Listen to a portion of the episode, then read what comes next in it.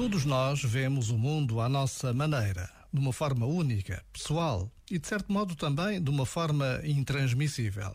Por isso há tantos mal-entendidos, porque há mil perspectivas diferentes, mil interpretações possíveis. Se nos lembrássemos mais disto, talvez fôssemos mais tolerantes, o suficiente, pelo menos, para ouvir os outros com calma e com humildade, até ao fim. Este momento está disponível em podcast no site e na app.